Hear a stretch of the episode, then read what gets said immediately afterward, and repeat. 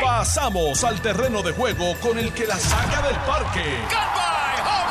Le estás dando play al podcast de Noti 1630. Pelota dura con Ferdinand Pérez.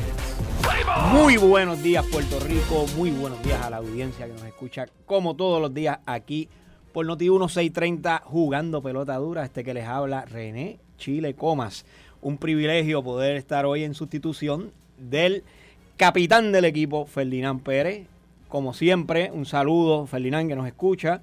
E al compañero Carlos Mercader, que también lo vamos a excusar en el día de hoy por compromisos previos. En el día de hoy tenemos interesantes noticias y continuamos con el con la gran eh, con un gran conversatorio que tuvimos ayer con el pastor Otoniel Fon, quien nos acompaña en el día de hoy. Buenos días, pastor. Buenos días, Chile. Qué bueno estar aquí. Me, me llamó Ferdinand que no iba a estar acá en el día de hoy, que Carlos también, y que no podía dejar el programa solo en tus manos porque eh, este me despachaba con la cuchara sí, grande. te iba a despachar con la cuchara grande y entonces esto se iba a ir por el chorro y entonces dice, mira, llega allí y por favor, ayúdame a Chile, dale el balance allí a Chile para que la cosa allí se Para que no se despache con la cuchara grande. No, qué bueno estar aquí. Y la gente le gusta la dinámica. La gente, oye, la gente a veces piensa que, que tú y yo cuando aquí calentamos las cosas que nos vamos molestos, que peleamos y que es todo lo contrario. La gente sabe que, Exactamente. que, que podemos diferir y, y- y lo hacemos aquí con respeto y todo el asunto. Así que la pasamos bien. Y, y qué bueno que lo mencionas, eh, Pastor, porque interesantemente muchas personas me escriben eh, cuando ustedes y yo tenemos estas dinámicas y yo rápido contesto y les digo, no, por el contrario, son dinámicas que tenemos en el programa donde diferimos en muchos criterios, pero con mucho respeto y al final cuando terminamos Siempre la discusión, así que nos de- vamos de aquí súper contentos siempre. Lo único que después de, después de las 10 de la noche no me vas a ver en ningún sitio De eso contigo. vamos a así hablar que hoy porque ya, estoy, a- ya tengo el plan de cómo lo vamos a hacer. Tengo hasta una bocina especial que le voy a instalar al carro para llegar a su Mira, residencia. alguien- y, y- y tenemos otro invitado para que lo presente. Pero, Eh, alguien, eso me, pero alguien, me, alguien me dijo, mire, ve allí porque si no, Chile solo allí va a declarar la República de Puerto Rico. Así que... bueno, ¿a quién tenemos? ¿A quién tenemos acá en el día de hoy, Chile? Presenta, tú que mira, estás dirigiendo el no- programa. Nos acompaña, nos acompaña el distinguido senador Juan Oscar Morales, senador eh, por el distrito de San Juan, eh, San Juan, Guaynabo y Aguabuena, ¿verdad, senador? Así es, Chile. Es un Bienvenido. placer estar contigo en la mañana de hoy en Jugando Pelota Dura, a nuestro amigo y hermano Pastor Fon.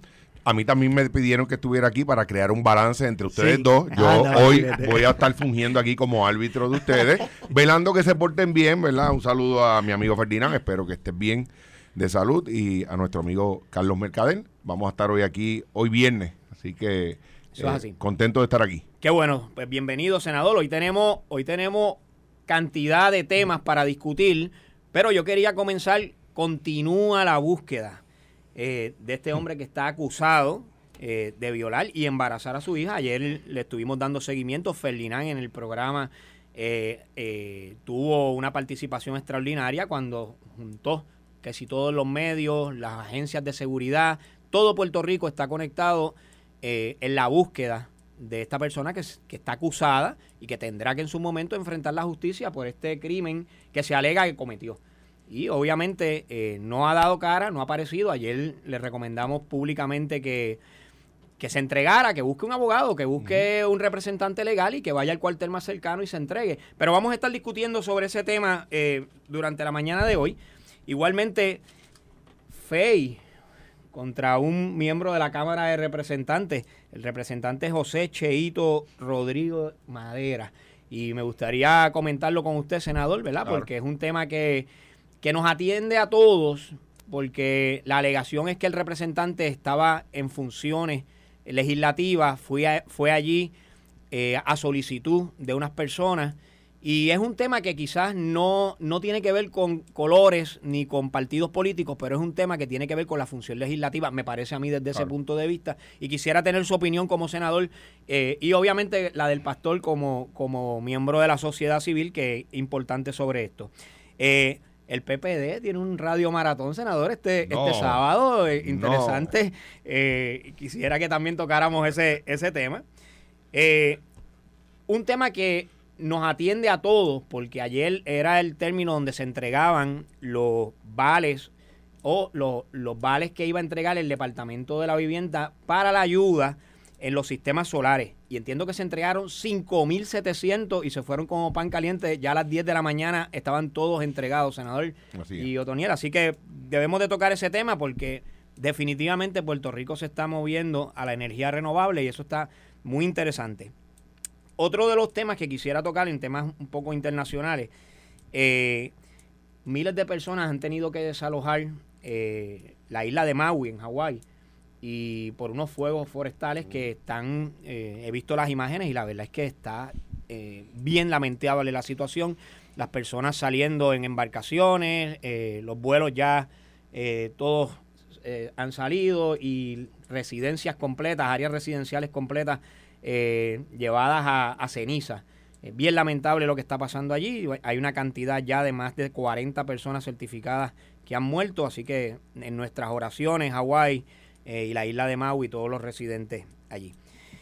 Un tema que, nos, está, que nos está también eh, atendiendo es la renuncia en el Departamento de Educación de dos funcionarios de la alta cúpula el licenciado Jesús González, que es subsecretario, ha sido subsecretario por muchos años allí, ha hecho un trabajo extraordinario.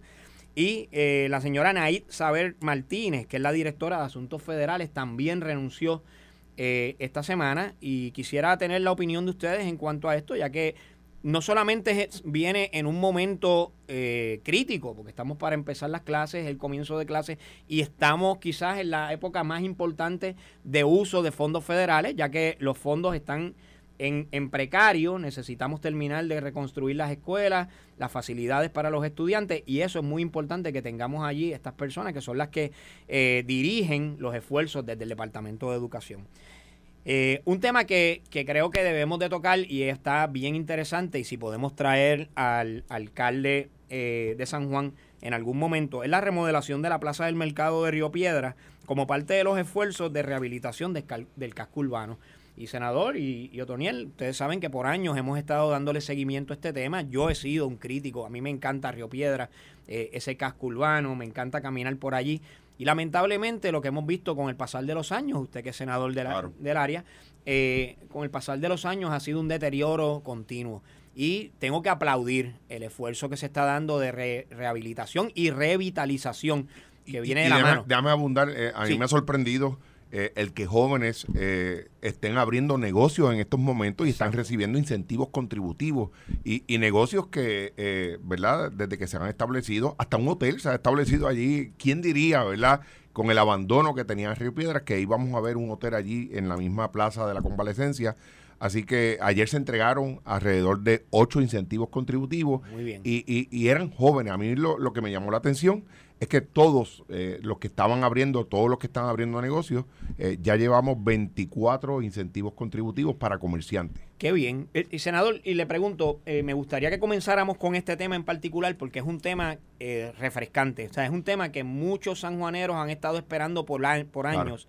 Y este proceso de revitalización, yo sé que otros alcaldes en otras ocasiones han comenzado algunos esfuerzos. Y yo recuerdo desde el tiempo de Santini que comenzó un proyecto para mover la torre municipal allí. Lamentablemente, eh, en el cambio de, administración se dejó sin efecto.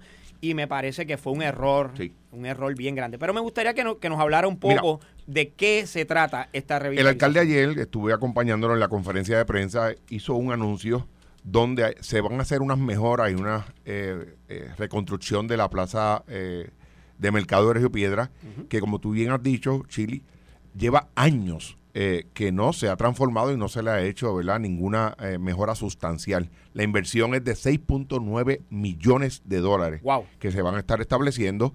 Allí también, eh, en adición a mejorar las góndolas de los comerciantes, se va a establecer unas placas solares, se va a establecer internet, porque si los jóvenes universitarios pueden ir a otros centros comerciales a conectarse y hacer sus asignaciones y sus búsquedas en la Internet, porque la Plaza del Mercado no puede ser una opción para que nuestros jóvenes y, estudiantes del área que está allí cerca puedan acudir a la Plaza del Mercado y conectarse.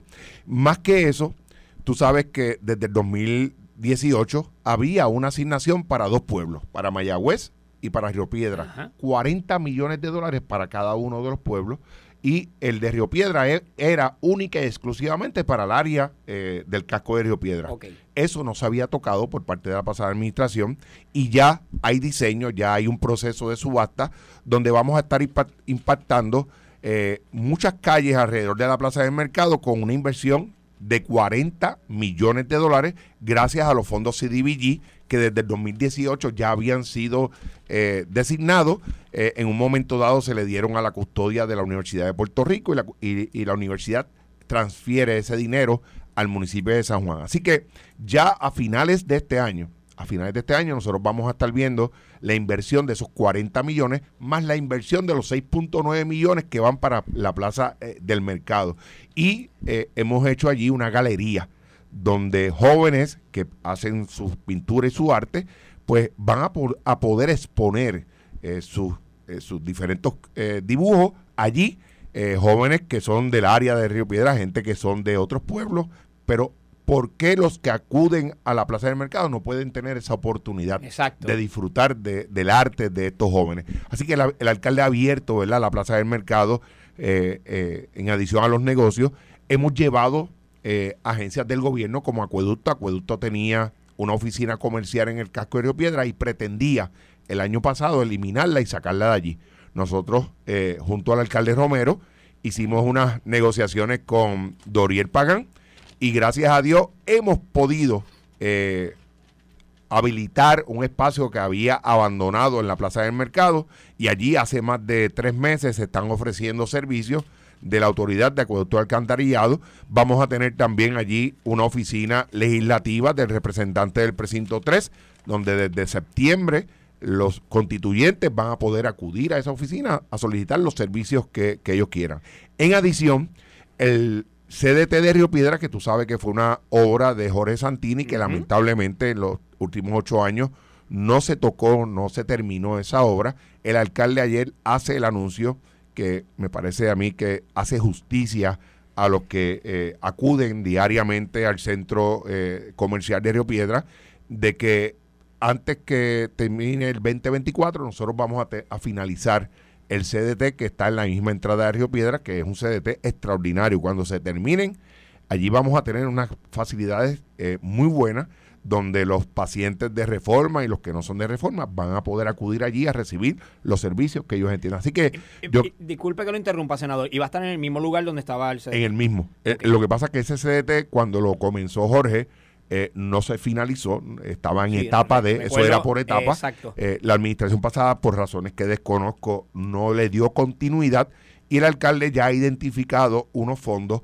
eh, porque es una de las mayores peticiones de las comunidades que están eh, cerca al área de Río Piedra, Venezuela o en Consejo, Capetillo, Exacto. de que se le pueda brindar unas mejores facilidades. Allí las tenemos ya, así que lo que tenemos es que finalizar la obra y tener un, un CDT como la gente se merece. Qué bien. Eh, Pastor, No, mira, a mí me parece que el desarrollo de San Juan es una de las cosas más importantes que hay en, en nuestro país porque es una de las caras de, del turismo, verdad, en Puerto Rico, de la gente llega a San Juan, es nuestra capital, definitivamente todas estas áreas se deben disfrutar y abrirse para eh, todo lo que es el desarrollo económico de toda nuestra sociedad y definitivamente para mí eso son buenísimas noticias y mis felicitaciones al alcalde. Yo le pido que se mantenga firme en las decisiones que ha estado tomando y que no tan solo es el desarrollo económico, sino como él ha estado observando y dándole también prioridad a lo que es el orden público para que entonces se pueda ejercer ese orden público eh, que yo quisiera, como te dije, que fuera más estricto. Yo creo que hay que cerrarle lo- los negocios un poquito antes, más antes todavía. Creo que realmente después de ciertas horas nada bueno pasa. Eh, la gente está en la calle, ¿verdad? Eh, y de las cosas que dañan estas grandes iniciativas, la criminalidad Sí. es el abandono, es eh, la poca supervisión que existe en muchas ocasiones. Ojalá este no sea el caso, mi, mi- mis felicitaciones y creo, creo con todo mi corazón que el alcalde, por lo menos hasta lo que hemos visto hasta ahora, está haciendo un buen trabajo y con el grupo de senadores que lo están apoyando, así que hacia adelante, enhorabuena, ojalá que sí que se pueda completar todo eso. Déjeme hacer un comentario con relación al Código eh, de Orden Público, ¿verdad? Que se aprobó recientemente y el alcalde ya estampó su firma en el mismo. este, Y que se comprometió a supervisarlo. se comprometió a, su- a supervisar. Ya eh, ese código, cuando se hacen diferentes estudios, encuestas, más del 85% de las comunidades, de la gente, respalda ese código. Hay, ¿verdad?, ciertas personas con algunos intereses que los puedo entender, que no están a favor de eso.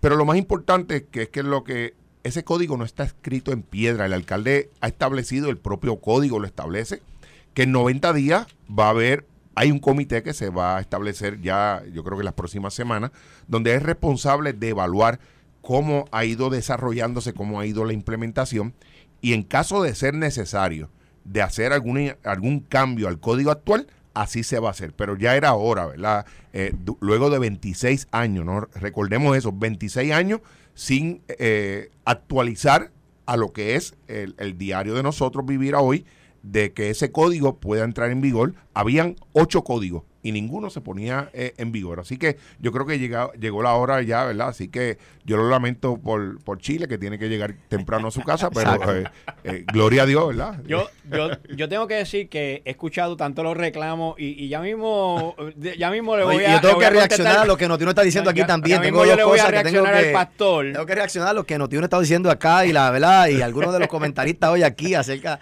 Ahorita más adelante me da Sí, sí, pero, pero tengo que decir algo sobre, sobre el código y en efecto estoy a favor. Y, aquí estoy de acuerdo con el senador. Eh, llevaban años los residentes solicitando que se aprobara.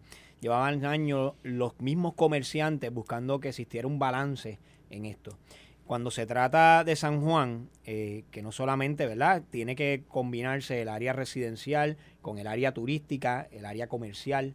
Eh, se da esta, esta coyuntura donde debe existir un balance. Yo creo mucho en el balance. Y este código, cuando lo leo, veo un balance. Y por lo que puedo escuchar de los residentes, los mismos comerciantes, no todo el mundo va a estar totalmente de acuerdo, pero la gran mayoría de las opiniones es un consenso y eso es importante cuando se establecen eh, códigos y leyes, porque tiene que haber un consenso y un balance. Eh, así que lo felicito, eh, felicito al alcalde por esta iniciativa y en el caso de Río Piedra, yo lo exhorto a atender y yo sé que usted ha, trabajado esa área. El Paseo de Diego, o sea, es, un, es quizás la fuente de generar empleo en esa área. esas calles colindantes al Paseo de Diego colindantes a la propia plaza. No, sé si has ido últimamente al Paseo de Diego. Sí, sí, he estado por allí. El alcalde ha tomado una iniciativa con una serie de jóvenes. La he visto. Eh, excelente, a mí me parece muy excelente. Y déjame hablarte de un proyecto que eh, fue radicado en la Cámara de Representantes por el compañero José Cheito Hernández, que es el nuevo representante del precinto 3. Eso es, así. Es un proyecto eh, que veo que tiene el favor del Departamento de Hacienda y todo tiende a indicar de que se va a estar aprobando es que se declare a Río Piedras eh, exento del IBU, del pago del IBU en, en las ventas que se hagan. Eh, y esto es para nosotros tratar de fomentar eh, el que podamos llevar más gente a Río Piedra a consumir. Pero, tenemos un problema en Río Piedra y que el gobierno ha estado trabajándolo, es el problema de las viviendas. en apenas quedan 125 familias en Río Piedra, de 1.100 que eran más o menos en, los últimos, en los últimos censos que se habían establecido. Hay un proyecto que se está haciendo en el Paseo de Diego, si, lo, si pasaste por allí. Hay 89 viviendas que se están construyendo eh, bajo un programa de eh, CDBG. Eh, esas viviendas estamos, ya yo creo que se finalizan este año. Y el alcalde tiene programada establecer viviendas adicionales. Pues nosotros entendemos que Río Piedra, meramente llevando comercio, no se resuelve la situación que tenemos. Hay que llevar gente a vivir a Río Piedra. Hay que repoblarlo. Hay, que repoblarlo. Definitivamente. Si llevamos negocios, de nada nos vale. Eh, Totalmente de acuerdo. Tiene que haber gente, ¿verdad? Y, y en ese sentido, el alcalde está muy claro de cuál debe ser la política pública para mejorar Río Piedra y vamos a seguir incrementando viviendas de interés social para el casco de Río Piedra. Hablando del representante José, Cheito Rodríguez Madera. No, Hernández. Eh, Hernández, Madera, correcto. Eh, también al representante eh, José Cheito Madera le, han le han recomendado un FEI por cumplir con su función legislativa, senador, y como mencionaba, le hemos dado una llamada al representante porque él ha presentado una respuesta y creo que es una respuesta que debemos de escuchar. Así que lo tenemos en línea. Vamos a darle un saludo al representante, el querido amigo José Cheito Maderajo. Saludos, representante. Saludos, eh, René, y saludos a Juan Oscar. Saludos, Cheito. Eh, muy buenos días, muy buenos días, representante. Eh, estábamos aquí hablando de los proyectos que se están trabajando para el casco de Río Piedras, pero también queríamos eh, escucharlo con la, el planteamiento que usted ha levantado en relación a la designación de un FEI y esta recomendación que hace el Departamento de Justicia de recomendar un FEI en el caso suyo donde lo arrestaron por acudir a una manifestación y estar presente en una manifestación ejerciendo su libre derecho a expresarse en una actividad como esta. ¿Usted nos quisiera dar más información para que el pueblo de Puerto Rico entienda qué fue lo que sucedió? Claro, mira, eh, el 19 de abril, más o menos, eh, nosotros radicamos una petición de información, un requerimiento de información a través de la Comisión de Desarrollo del Suroeste, el compañero Ángel Tito, que preside el compañero Ángel Tito Furquet, eh, requiriendo el paquete de permisos de eh, una eh, un proyecto de una antena de telecomunicaciones que sería que se quería o que se está construyendo en un área en el barrio indio de Guayanilla, ¿verdad? Un sector del barrio indio de Guayanilla. Eso fue el 19. El 9 de mayo, luego de haber recibido el paquete, de haberlo visto, citamos para una eh, vista ejecutiva el 11 de mayo, ¿verdad? Citamos el 9 para el 11, 48 horas antes. El 10 de mayo, el día en medio de esos dos, a las 3 de la mañana, yo recibo una llamada de unos vecinos del área, alarmados, casi llorando, este, personas mayores, eh, que estaban escuchando unos ruidos, unos ruidos estridentes eh, eh, llegando al, al sector. Y cuando nos personificamos allí, a mí me sorprendió porque había un contingente de más de 100 policías eh, exportando más de 5 o 6 mezcladoras de cemento a las 3 de la mañana para llenar el, el hoyo que habían hecho para poner la base de la antena. Pues, Qué interesante, yo tengo una investigación abierta, tengo tenemos una, una, una vista citada para el otro día y el día antes ellos llegan a las 3 de la mañana a hacer ese trabajo. Bien, yo llego al lugar, le digo al primer oficial que me encuentro quién está a cargo del área y me dice, mira, está a cargo el teniente Izarri. Vale la pena mencionar aquí que estamos hablando que habían efectivos hasta de la fuerza de choque con máscaras puestas y chalecos y, sin, sin identificar. A ver, esto es como si hubiese sido la, la, calle Fortaleza. Wow.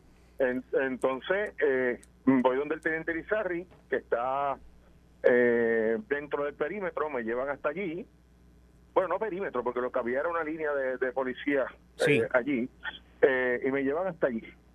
Y yo le digo al, al, al policía, mira, Elizarri, tú tienes que, tiene que haber algún, tipo de endoso o permiso para que tú puedas trabajar a esta hora. ¿Por qué? Porque yo conozco que el reglamento 8019 de la Junta de Calidad Ambiental, que es el, ahora recursos, dentro de recursos naturales, ese reglamento por contaminación por ruido. Y ese reglamento durante el periodo diurno, que ellos lo, ellos lo definen así, de 7 de la mañana hasta 10 de la noche, durante el periodo diurno no puedes pasar de 60 decibeles. Eh, la, maquinaria, ¿verdad? Por eso es que siempre pues, piden unos permisos, siempre hacen observación, notifican a la gente que van a trabajar. Pero imagínate tú a las 3 de la mañana, que está definido como periodo nocturno dentro de ese reglamento, y está definido también lo que es construcción, y más adelante en prohibiciones generales dice que está, está este, prohibida las actividades de construcción de 10 de la noche a 7 de la mañana, esté la policía allí, de, la policía de Puerto Rico allí, escoltando unos camiones que van a violar ese reglamento. Y yo le decía al policía, tú me puedes mostrar alguna dispensa, algún permiso que tengas para trabajar esta hora, algún endoso que tengas. No, no lo tengo. Y, o va a llegar más tarde. Representante, y, y, una pregunta. ¿Y ahí, en qué lugar usted estaba cuando le estaba solicitando esto a...? No, no, todo, todo esto sucedió en el medio de la calle de la... en una vía pública. En la, sí, en la 335. es el número de la, de la, de la ruta, ¿verdad? De la calle. Eh, yo estaba allí en el mismo medio. Yo nunca pasé al perímetro de la construcción como alega el, el, la supuesta investigación, ¿verdad?, que hizo el Departamento de Justicia, porque escuchar solamente, obviamente, el, la, la, la querella de la policía, que yo nunca la tuve en mis manos, eh, la querella de la policía, pues no es una investigación, es simplemente someter un caso, ¿verdad? claro. Una investigación per se no es. Eh, porque no hubo no hubo manera de, de, nosotros mostrar nuestro punto de vista, pero está bien, eso será si si lo si, si el FEI lo acogiera, pues será más adelante. Pero pero eh, es interesante porque yo pensaría que la policía de Puerto Rico en ese momento allí lo que debió haber hecho es, mira, representante, usted tiene razón, déjeme preguntarle al contratista si tiene... ¿Dónde está el permiso? Correcto. Porque son las 3 de la mañana, esto es una comunidad de personas mayores eh, y están allí alarmados. Entonces, pues obviamente, eh, imagínate tú, que en tu casa o Juan Oscar, que en su casa a las 4 de la mañana le llegue el vecino con cuatro camiones de rechazadores de cemento. No, no, no. Y, y si obviamente el, permiso no, no tenía disposición para trabajar en ese horario y obviamente lo disponía de esa manera, pues no podían hacer el trabajo. Y lo, a mí lo que me está, a mí lo que me está raro, representante, es que usted haya sido arrestado en una vía pública mientras estaba, mientras estaba realizando su función constitucional de legislador porque no solamente la función suya es, ser legislador, usted también tiene que asistir a esas vistas públicas, acudir a invitaciones que le hace la comunidad, ver qué es lo que está sucediendo en esas comunidades. O sea que fue arrestado en un lugar público ejerciendo la función de legislador. Y otra cosa, tengo que estar pendiente a cualquier situación que surja que pueda alterar el curso de lo que estoy investigando. Correcto. Porque, porque, porque imagínate, eh, citamos el 9, y qué casualidad que el 10 llegan 5, 6, 7 mezcladoras de cemento a las 3 de la mañana para que cuando nosotros lleguemos el 11 ya el cemento esté tirado allí. No hay problema. Para, que se convierta en académico. Es que no se puede trabajar en este país de esa manera. Mire, nadie está en contra del desarrollo de las telecomunicaciones. Como, como dato curioso, en mi casa, que está a dos minutos y medio en auto del lugar, no tengo señal. Sí, le entiendo. Pero yo, pero yo, no estoy, yo, yo no fui electo para velar porque yo tenga señal de teléfono en mi casa, René, yo Juan Oscar, y la gente que me escucha, yo fui electo porque para, para velar por la calidad de vida de la gente, para legislar, para mejorar su calidad de vida. Y dentro de la legislación pertinente para mejorar la calidad de vida de las personas, pues está el mecanismo de la investigación, por eso es que el sistema es de tres ramas de gobierno diferentes para que se vean una a la otra. Eso es I'm watching you, watching them, watching me. Eso es así. Representante, yo, tenemos que ir a la pausa en breve, pero le quería hacer una última pregunta. Eh, ¿A usted lo citaron en algún momento para tener de primera mano su opinión o su, o su información o alguna declaración suya en, en el Departamento de Justicia previo a ser este referido? En ningún momento, en ningún momento. Y, y, y, han mirado este caso, de hecho, que ayer yo cometí el error de, de, no explicarlo bien en un programa de televisión donde estuve. Han girado este caso como si yo hubiese estado en un lugar haciendo desobediencia civil. ¿Y eso no fue lo que sucedió allí? ¿Usted estaba haciendo un trabajo legislativo? Y, y, y, asumo, dentro del trabajo legislativo, es resistencia pacífica, o sea, no es desobediencia civil. Yo no fui allí con la intención de violar una ley, yo fui allí con la intención de hacer que se valiera una ley. Yo, yo le agradezco, eh, representante, que nos haya aclarado este punto porque pues no estaba claro y muchas personas han llamado, ¿verdad? Tratando de conocer qué es lo que qué es lo que sucede. Nosotros vamos a tener que ir a la pausa ahora, pero cuando regresemos vamos a atender el tema con el senador y con el pastor. Pero le agradezco mucho su tiempo, eh, representante, y como siempre, a la orden. Gracias por participar. Muchas gracias. Un abrazo y saludos a los tres allí en el estudio. Gracias, representante. Buen día. Eh, eh, amigos, vamos a ir a la pausa un momento y regresamos aquí en Jugando Pelota Dura a la segunda entrada. Estás escuchando el podcast de Pelota Dura, en Noti1 con Ferdinand Pérez. Bueno amigos, y regresamos aquí a la segunda entrada del juego. Programa de Ferdinand Pérez, este que les habla René Chile Coma, me acompaña el senador Juan Oscar Morales y el pastor Otoniel Fon. Eh, y estábamos discutiendo esta situación, eh, escuchando las expresiones del representante eh, Cheito Madera, donde ha sido referido a un FEI y nos explicó claramente su función y lo que estaba haciendo en el lugar. Obviamente estaba a las 3 de la madrugada, tanto los camiones allí depositando un material como él haciendo su función y quería tener la opinión del senador. Senador, esto es un tema eh, que ¿verdad? abarca la función legislativa y quería tener su opinión eh, sobre este tema y obviamente del pastor también. Pastor, ya mismo vamos a hablar del horario, a ver qué usted me dice. De no solo horario, tengo que hablar de lo que están diciendo de, ahí el, comentario antes de, de, entrar al segmento. Tengo que, tenemos, porque quiero también establecer dos o tres puntos y quiero emplazar al gobernador, quiero emplazar también al secretario de Justicia y a los legisladores de este país con, lo que estamos, que no podemos dejar que pase Eso es de este violador. Así que seguro que sí, aquí estamos. Mira, yo la función legislativa eh, hay que reconocerla como que es parte, ¿verdad?, de lo que eh, él y otros legisladores hacen diariamente en las diferentes comisiones que presiden y de las cuales son miembros. Pero en el caso de Cheito, eh, yo le reconozco que él estaba fungiendo, me parece que hay una resolución en ese sentido con relación al establecimiento de las antenas. Lo que Cheito va a tener que demostrar es eh, que cómo cruzó la línea de ser un miembro de comisión a ser un manifestante. Yo creo que esa línea, pues, eh, tiene que explicarla porque eh, tú tienes la función legislativa eh, y la puedes ejercer porque es parte de lo que ha establecido la Constitución, ¿verdad? Pero de ser un miembro de una comisión o presidir una comisión a convertirte en manifestante, pues ahí, ¿verdad? Yo le veo unos serios cuestionamientos, pero nada, él va a tener la oportunidad eh, cuando lo llame el panel de fiscal independiente a testificar, de demostrar, eh, ¿verdad?, que él estaba en sus funciones, de que la participación que él tuvo eh, de obstruir, porque es, la, es lo que alega. Esa es la alegación, que, la alegación que él se paró frente a un camión y no lo dejó pasar.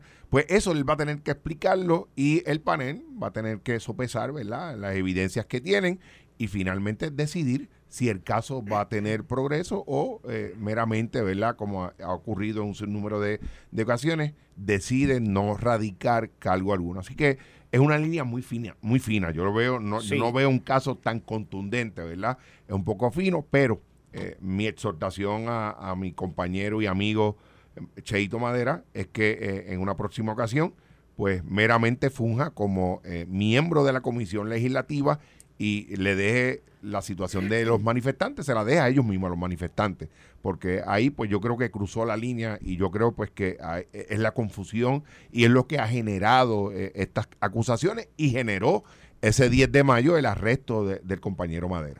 Yo entiendo tu ocupación, Chile, con respecto al legislador y al quitarle derechos y la, autoridad que debe tener un legislador, porque yo soy mismo de los que he pensado aquí a través de los tiempos y he dicho que si vamos a tener un funcionario haciendo algo, tenemos que darle la fuerza y las garras para que pueda ejercer la función que se supone que, que tenga.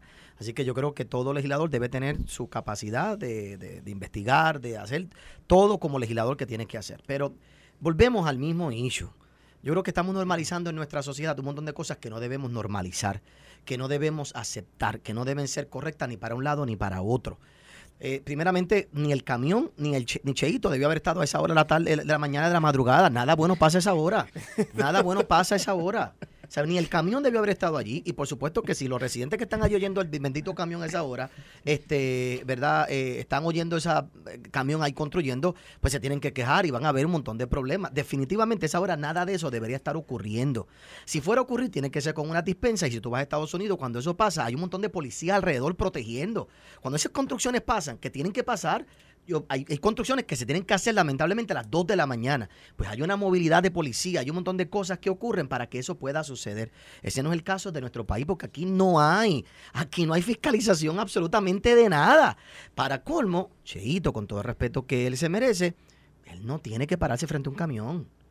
No tiene nada que hacer allí y menos pararse frente a un camión.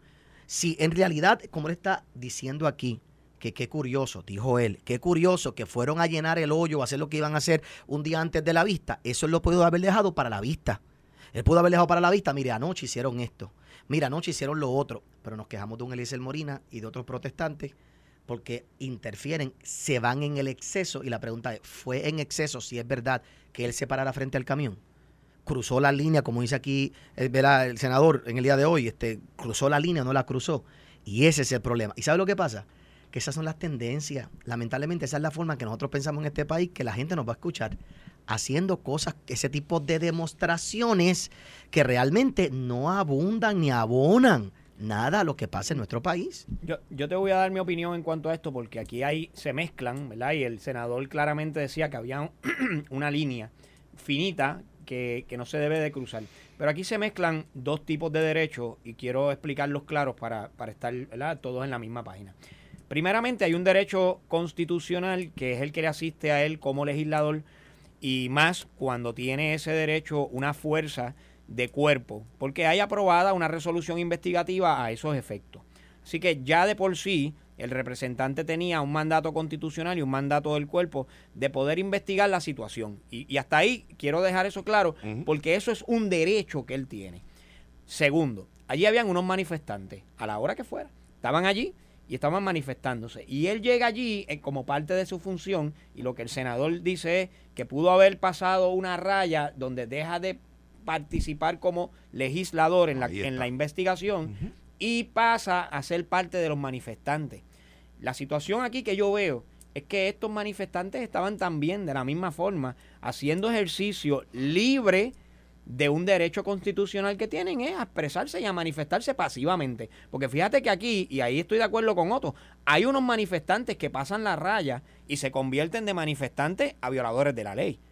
Pero en este caso, en este caso, aquí no hubo agresiones, aquí no hubo destrucción de propiedad, aquí no se dio eh, eh, agresiones contra, contra la policía ni contra los miembros de la, de la compañía constructora. De hecho, aquí no se traspasó a propiedad privada. Por lo tanto, el ejercicio de libre expresión que tanto el, representante tiene derecho como los manifestantes que estaban allí, me parece que se estaba llevando a cabo de una manera correcta. No sé si lograron eh, discutir con la policía de Puerto Rico si se iba a establecer un perímetro o no, pero independientemente de eso, veo que aquí no se dio como tal una violación de ley. Claro, estará allá del panel investigar más allá y oye, yo los exhorto a que lo citen. Porque si ellos están haciendo una investigación, el primero que tienen que citar es a él. ese es el procedimiento, lo van a citar en algún momento. Exactamente. Así que eh, seamos la mejor de las suertes al representante en este procedimiento. Exhorto también al Departamento de Justicia a que tenga mucha mesura con esto, ya que desde mi punto de vista, los derechos que tienen los legisladores, particularmente en su función investigativa, deben de ser protegidos 100%. Eh, esto no debe de, limitarse de ninguna manera, no se deben de coartar esos derechos. Por el contrario, el Tribunal Supremo ha sido bien claro en fortalecer Pero estos la investigación es el panel de fiscal independiente panel del fiscal independiente. No, justicia, justicia no está haciendo la investigación. El, el, Departamento de Justicia es quien hace el referido. de, primera instancia, cuando se trata de un miembro de la Asamblea Legislativa, el, Departamento de Justicia hace una evaluación y decide si puede referir esto al, al FEI. Ahora lo que sucede, eh, senador, es que el FEI va a hacer la investigación y va a determinar si procede, ¿verdad? Ya entonces radical cargos o no. Eso es lo que va a suceder ahora. Pero eh, nos mantendremos al tanto y vamos a estar pendientes, bien pendientes de lo que va a estar sucediendo con el representante, que obviamente lo conocemos y sabemos que está bien activo eh, constantemente. Eh, Mira, hay dos cosas que yo dije aquí ayer que han estado retumbando por ahí. Vamos a tocar ese tema. Hay dos cosas. Y no, ya que tenemos aquí al, senador también, quiero escuchar su opinión en una de las partes como tal. Y por supuesto, se ha querido crear como que yo le tiré a la iglesia católica en el día de ayer. Nada menos cierto de la verdad, nada más lejos de la verdad. La realidad es que yo no le tiré a la Iglesia Católica en ningún momento dado. Ayer cuando yo hago mis expresiones, y me sostengo en lo que dije, en el día de ayer cuando yo hago mis expresiones estoy hablando de la responsabilidad personal que tiene cada padre de cuidar a sus hijos. Punto y se acabó. Y también yo estoy en desacuerdo que le echamos la culpa al Estado de todo lo que pasa en nuestra sociedad. De que en el día de hoy, en este caso del violador, eh, quizás no se activaron los protocolos, quizás no se reaccionó. Bueno, pues es cierto, pues no, no lo hicieron, pero ellos no son responsables de que llegara a este punto. En realidad aquí hay una, hay una responsabilidad social de los padres que lamentablemente no se está ejerciendo y después pagamos las consecuencias. Los platos rotos los pagamos todos los demás en la sociedad. Si tú no cuidas a tus hijos y permites que hagan vandalismo, todos nos fastidiamos en este país. Y ese es el problema de nuestro país. Nuestros padres no van a buscar la escuela, la nota de la escuela, no, van, no están pendientes de la educación de sus hijos, sus hijos se cuelgan, no les importa y para colmo le pagamos la educación a muchos de ellos. ¿Sabes? Porque están en el sistema público. Las estadísticas que tenemos del sistema público esa es la pura realidad. Aquí yo no estoy marginando a nadie, ni separando a nadie. Esto es, eso es lo que dicen los números. Y yo ayer estoy hablando de la responsabilidad y ayer mencioné que en medio de todo el discurso que estoy diciendo, que una, unas familias vinieron donde mí y me dijeron, vamos a sacar a sus hijas, a mis hijas, de su colegio cristiano y lo vamos a llevar a un colegio católico y ellas me dijeron, porque allí podemos rezar y también tener reggaetón. Pues perfecto pero después entonces no te quejes de las consecuencias de la influencia del reggaetón y de todas estas cosas, la música allá afuera y el ambiente que hay allá afuera y de los influencers que hay allá afuera que están bombardeando constantemente a nuestros jóvenes. Así que en ningún momento dado le tiré a la iglesia católica, ni dije que la iglesia católica promueve el reggaetón. Yo dije las expresiones de una familia que específicamente me dijo eso a mí y decidieron, pues, pues si mi, si mi posturas y mi forma de manejar nuestra escuela es muy conservadora para ti, hay un montón de otras opciones aquí en este país. Eso es lo que me ha dado resultado a mí y me sostengo. Yo no soy amigo de mis hijas, yo soy papá de mis hijas. Punto y se acabó. Y seré papá de ellas por el resto de mi vida. Que tengan amigas y que tengan amigos en otro lugar. Ay, por cierto, y hasta los 21 años se los controlo yo los amigos que tiene. Punto y se acabó. Porque aquí vamos a venir a hablar de que a, ustedes también los criaron así y por eso son los que son en el día de hoy.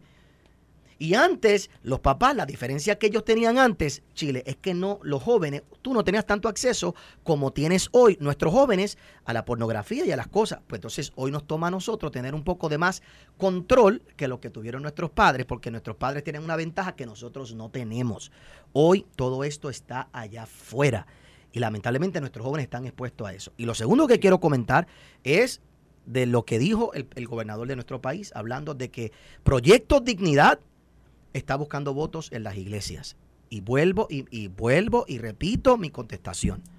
La pregunta es ¿dónde los va a buscar? ¿Dónde los va a buscar? Y la pregunta es ¿dónde los va a buscar nuestro gobernador? ¿Los va a buscar en otras comunidades y no en una comunidad tan grande con la, como la iglesia? Y el gobernador que entienda, nuestro gobernador que comprenda que la comunidad de la iglesia en número es más grande que la comunidad que grita allá afuera y pide ciertos derechos. A nivel de porcentaje somos más grandes. Y si no se atiende las necesidades de la iglesia y desde los puntos de los conservadores, por eso es que el Partido Nuevo Progresista ha perdido cada vez más un montón de militantes. Y vuelvo y lo reitero y lo digo. Y lo tercero, y por ahí lo paso, oiga bien, yo no quiero que pelota dura y que este país solo se mueva a buscar un violador. Porque hay un listado de 100 niñas de menos de 15 años que han ido a un hospital este año. Y que han ido embarazadas. Y de aquí a un año algunas de ellas las podemos tener en una misma situación como esta. Y porque se exaspera una situación en un momento dado. Así que hoy mi emplazamiento es a los legisladores, a los representantes, al gobernador. Vamos a investigar dónde están esas 100, esas 100 niñas. Yo, yo quiero. Así que aclarado yo, el punto de lo que, que, todo lo que ha estado surgiendo en el día de hoy por ahí. Qué, qué, bueno, qué bueno que podemos tocar el tema nuevamente, porque ha sido tema de discusión tanto en el programa anterior eh, como ayer durante todo el día las redes estuvieron encendidas con, con, la discusión que tuvimos aquí el pastor, yo y Ferdinand y, y Carlos Mercader. Y yo quiero tener la opinión del senador, pero yo quería ponerlo en contexto, senador, para darle toda la información de lo que estábamos discutiendo ayer. Ayer se da la dinámica cuando traemos el tema de que el Departamento de Educación reconoce que 10.000 niños no pasaron las pruebas, se colgaron. Y que de esos 10.000 niños, 5.000, el 50% eh, son niños de escuela elemental. Y eso obviamente nos alarma porque sabemos que estos niños todavía no han pasado ni siquiera el grado eh, sexto o séptimo y ya están colgados en las clases y no, no sabemos, ¿verdad? Realmente cuáles han sido las circunstancias eh, y cómo el Departamento de Educación lo iba a atender. De igual manera, traímos el tema de que la senadora Joan Rodríguez Bebe había presentado un, una, una medida legislativa que fue criticada por el secretario de Justicia, donde ella pedía que eh, se enforzara ¿verdad? la ley que exige que todos los eh, casos que se llevan de menores de aborto en clínicas de aborto tuvieran que pasar no, por el hospitales. procedimiento. Sí, y en hospitales. En hospitales. Y que tuvieran que pasar por el procedimiento inmediato, investigativo, porque todos sabemos que la ley dispone que una menor de 13 años, una menor de 15 años, no tiene consentimiento, no, no tiene la facultad de consentir. Por lo tanto, de, de, de, entrada, una menor que llega a realizarse un procedimiento como este, si no tiene la firma de los padres o si llega con una persona que no se sabe si es padre o no, pues necesariamente debe de pasar un proceso investigativo para tener los datos de quién la lleva, qué, qué fue lo que sucedió y de quién está embarazada. Así que queríamos ponerlo en contexto y tener su opinión, pues mira, senador. Eh, me alegra saber las expresiones del pastor, porque yo estaba un poquito eh, horrorizado cuando escuché que de los ataques a la iglesia católica. Yo soy eh, católico, tengo un hermano que es monseñor en la iglesia católica de la diócesis de Ponce, pero habiendo escuchado el pastor, por, ya yo me lo sospechaba, ¿verdad? Eh, nada tiene que ver la iglesia eh, con el reggaetón o demás. Yo creo que eh, la manera en que se está educando a nuestros niños en estos momentos no es la manera en que nosotros, los que estamos aquí, recibimos la educación. Lamentablemente, eh, ahora los niños, usted, los maestros no pueden reprenderlos, no pueden regañarlos. Eh, y a veces, cuando le damos esa facultad a los maestros, pero ellos imponen la disciplina, hay padres que van a reclamarle a, a, a maestros eh, por qué están reprendiendo, por qué están regañando a sus hijos. Así que yo creo que la responsabilidad primaria de la manera y forma en que nosotros educamos a nuestros hijos es de los padres, no es del gobierno. Yo, ¿verdad? Yo me niego a pensar que esa es una responsabilidad única y exclusivamente del gobierno. Yo creo que es una responsabilidad primaria de nosotros los padres, que en ocasiones le soltamos un teléfono celular, le soltamos una tableta, un iPad, y ellos tienen acceso a ciertas páginas que nosotros ni tan siquiera, ¿verdad? Eh, monitoreamos o, auditamos. Yo tengo una nena de 13 años eh, y escuchando al pastor, pues a estos jóvenes de ahora lo que les gusta es la música de reggaetón. Eh, pues, a ellos les gusta lo, lo que escuchan.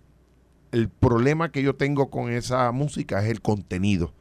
Y yo a veces se las quito. Yo no tengo problemas en apagarle radio, en, pedirle que por favor no escuche eso, porque cuando usted escucha el mensaje que está dentro de esa lírica, pues a veces atenta contra principios, contra valores, contra las mujeres, se hablan despectivamente de las mujeres y eso no es lo que yo quiero para mi hija. yo, he tomado, yo he tomado eh, la frase reggaetón y, y, puede ser otra. No, no, y son muchas cosas. claro. yo, estoy claro. Si mis niñas los otros días eh, estaban pasando unos videos por, por, TikTok invitándolas a suicidarse. No. estamos hablando, yo lo usamos ese concepto, pero en realidad cuando hablamos, hablamos de toda la influencia que hay afuera. Ahora, hemos sacado a Dios de las escuelas, hemos sacado a Dios de la educación, le hemos quitado la responsabilidad a los papás.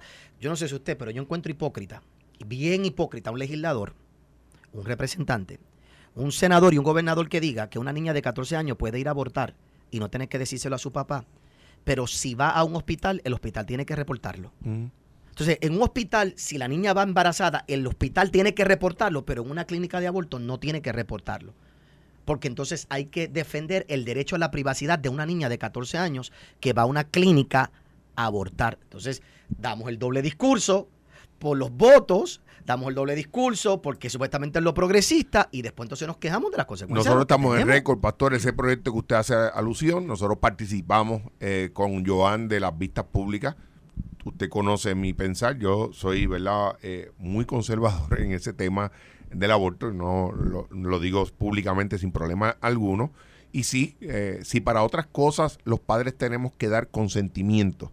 Eh, y tenemos que a veces firmar, eh, ejemplo, las vacunas, tenemos que firmar, autorizar a que el niño le suministren una vacuna, pues ¿cómo no vamos a tener La, responsabilidad de en caso de un aborto que se pueda estar realizando un menor, el que nosotros podamos autorizar eso? Claro, yo por lo menos pienso eh, que debe ser parte de, los procedimientos del protocolo que se establezca, que cuando un menor vaya a una clínica a, practicarse el aborto, si es menor, claro que tiene que tener consentimiento, y si tuviera consecuencias eh, ese aborto, ¿de quién va a ser la responsabilidad al final del día? ¿De la menor?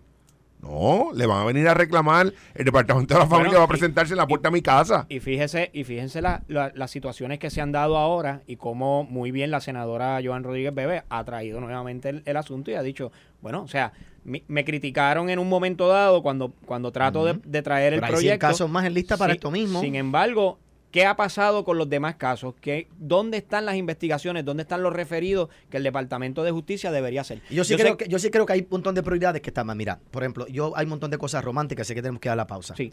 Vamos a añadir música a la escuela. Vamos a añadir deportes a la escuela. Vamos a añadir... Boca Óigame bien, si no sabemos enseñarle matemática, si no sabemos enseñarle ciencia, si no nos hemos encargado de supervisar lo que es prioridad y lo importante, ¿Para qué vamos a añadir más cosas? Hagamos una cosa bien primero y después añadimos las otras. Donde está fracasando la educación académica es en lo básico. Y lamentablemente esas cosas yo sé que suenan antipáticas, porque lo mejor es las cosas románticas, idealistas, pero no hay resultados. Y yo, y yo finalmente, ¿verdad? Y tengo que decirlo porque si no exploto. Eh, yo agradezco las expresiones de FON. Yo quisiera que mi eh, dirigente de la Iglesia Católica, a la cual yo pertenezco, sea eh, proactivo en este tipo de temas. Lamentablemente te tengo que decir que Monseñor González no es tan activo cuando se trata de estos temas tan fundamentales. Es activo en otros temas, pero en, este, que eh, yo creo que va eh, a favor de los principios y valores que debe tener cualquier ciudadano, pues yo le escucho que el silencio es demasiado ensordecedor. Eh, sin embargo, cuando son temas políticos, a lo cual tiene derecho, yo no voy a, recriminarle, pues yo no, lo veo muy activo en otras cosas, pero en temas como este, eh, ese mismo proyecto de Joan, dígame cuáles fueron las expresiones del dirigente de la Iglesia Católica. ¿Alguien sabe qué dijo con relación al proyecto? No dijo nada. No dijo nada. Esto fue el podcast de Noti1630. Pelota dura con Ferdinand Pérez. Dale play a tu podcast favorito a través de Apple Podcasts, Spotify, Google Podcasts, Stitcher y notiuno.com.